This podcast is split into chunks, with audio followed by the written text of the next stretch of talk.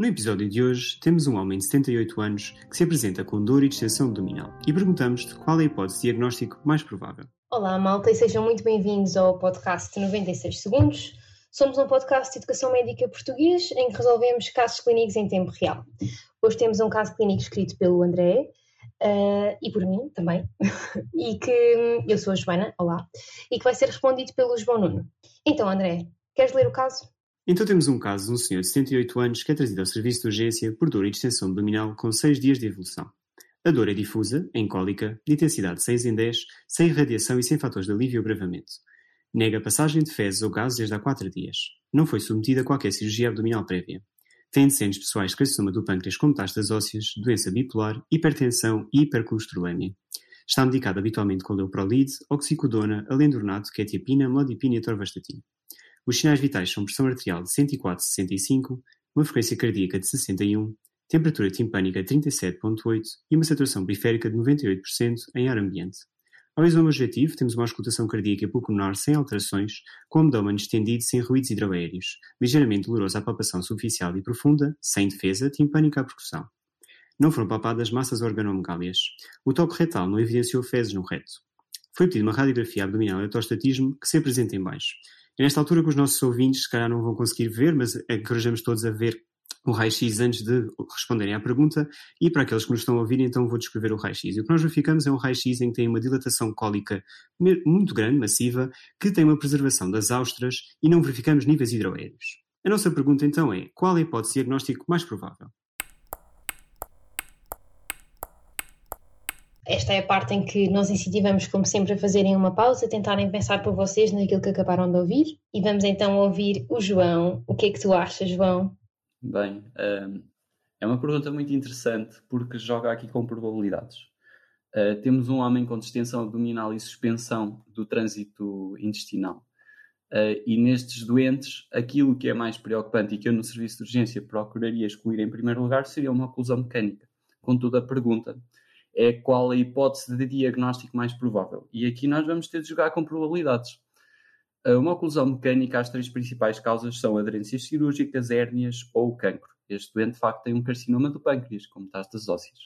Contudo, uh, o que é que seria mais provável? E eu vejo aqui algumas pistas que apontam para outros, uh, noutro sentido.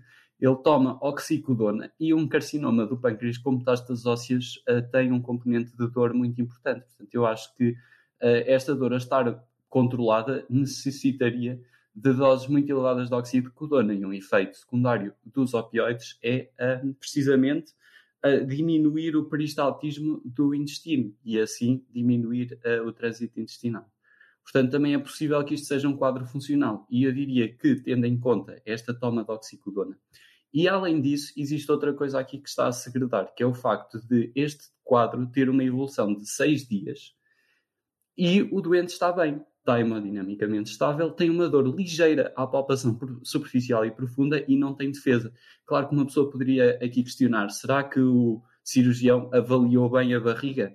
Mas nestas perguntas nós temos de acreditar no que está escrito. E uma oclusão mecânica com seis dias de evolução, o doente estaria, o doente estaria muito mal. Estaria cético, estaria parado, estaria com sinais de irritação peritoneal.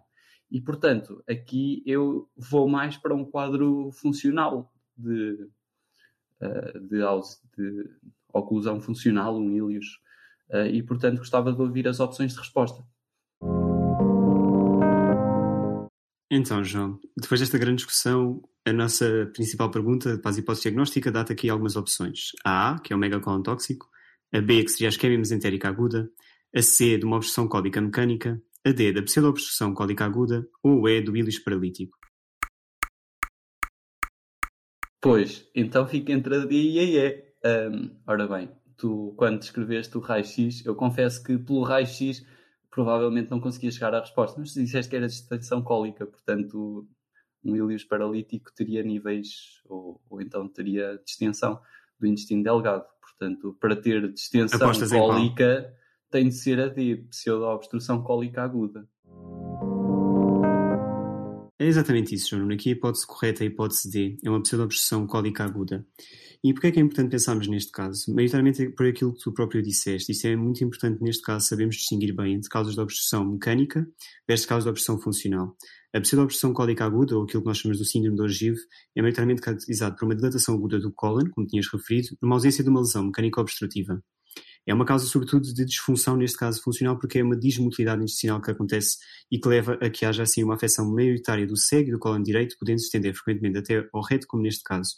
É importante pensar em doentes, sobretudo doentes idosos, hospitalizados ou institucionalizados, gravemente doentes e no contexto pós-operatório. Mas, importante sempre pensar em doentes poliindicados como o nosso, maioritariamente com opioides, como tu próprio referiste, os bloqueios canais de cálcio e antipsicóticos. Esta é uma condição, como nós tínhamos pensado sempre, num doente em que tem uma distensão abdominal progressiva, que estava estável, como tu próprio disseste, há 3 a 7 dias, que tem estes quadros normalmente, e acompanha-se por vezes de náuseas, vômitos, dor abdominal e obstipação, e paradoxalmente pode haver alguma diarreia, mas que é uma diarreia não sanguinolenta. E o exame objetivo, que nós identificamos, sobretudo neste caso, é isso, é um abdômen estendido, timpanizado, com alguma alteração dos ruídos hidroaéreos à escutação, que neste caso era um silêncio abdominal.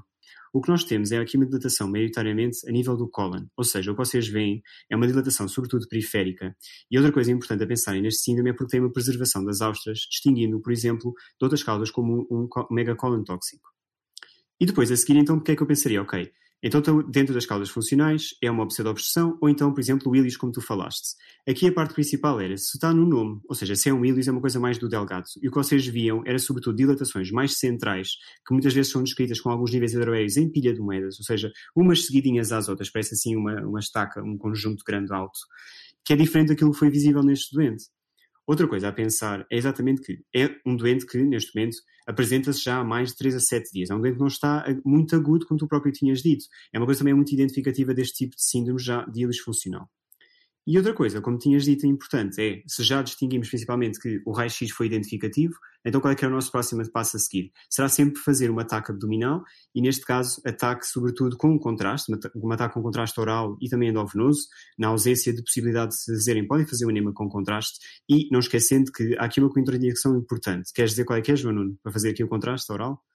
Portanto, se calhar, se for, uh, tem de ser um contraste hidrossolúvel, porque se houver o risco de perfuração, uh, pode-se causar um ventre agudo. Ou seja, uh, este, este caso clínico apresenta-se quase ao nível de um interno do ano comum que, que foi falar com este doente e agora está a pensar o que é que este doente talvez terá. E, pronto, e que conselhos é que tu darias a esse, a esse interno do ano comum? uh, em termos de diagnóstico e abordagem para este doente? O, o, que eu diria é primeiro pensar no doente que temos à frente. Temos um doente idoso polimedicado e que vem, tem aqui alguns fármacos que têm que nos chamar a atenção, portanto, um doente com dor abdominal e distensão abdominal, desde logo os opioides. Um, e depois, pensar num doente com paragem de emissão de gases e fezes, eu tenho que ir tentar perceber, até a prova encontrar eu tenho uma obstrução intestinal e vou procurar ou não níveis. Para procurar níveis tenho que fazer uma radiografia abdominal. E depois foi como explicou o André e, e muito bem. Uh, aqui o objetivo é obstrução mecânica ou uma pseudo-obstrução, portanto uma obstrução uh, funcional. Não existindo, não existindo níveis, é mais a favor de uma, de uma obstrução funcional, que depois, se afeta mais o delgado, será mais um ilhos paralítico, como tu disseste, está tudo no nome, se é uma coisa mais do cólon. Temos um cólon muito grande, com preservação das austras, é uma mais indicativo deste síndrome de Algivi do, do, dos idosos uh, polimedicados um, e é mais, portanto, uma, uma pseudo-obstrução cólica. Ou seja, só, só, só, sistematizando aqui, porque parece que a, os achados da radiografia abdominal aqui eram chave para perceber se era, uma, se era algo a nível do cólon ou algo a nível do delgado. Neste caso foi fácil porque o André uh, disse logo, tem distensão cólica, mas nós na urgência e provavelmente no exame também, se puserem a imagem, não vamos ter. E era a diferença entre escolher a D e a E. Portanto, o que vocês estão a dizer é que se nós virmos austras, provavelmente é a nível do cólon, e se nós virmos níveis sem austras, então estaremos a falar em algo a nível do delgado. Seria assim que nós faríamos a, a sistematizar a distinção entre os dois. Níveis mais centrais. Mais centrais. Mais e se forem central, mais periféricos, é a nível do cólon. Exato. Essa é a principal coisa em que nós pensamos. Ou seja, se a paragem. De, eu tenho que pensar assim: se a paragem da progressão do trânsito intestinal vai levar a níveis. Porquê? Porque tem gases, tem fezes, tem tudo lá dentro. Uhum. Isso é que será aqui o típico dos níveis. Exatamente. E se olhando para esta raio-x, vocês veem que ele está limpinho, só tem lá ar dentro. Ou seja, quer dizer que houve alguma coisa que parou de mobilizar, quer dizer que houve aqui alguma coisa que não está a progredir para uhum. algum lado. Pois, e é um quadro mais arrastado, não, não tão súbito. Uh, eu ia só falar de, das outras opções que É isso. Outros diagnósticos diferenciais é que, se é que poderiam passar aqui na cabeça e que são, no fundo, as outras opções, Joana.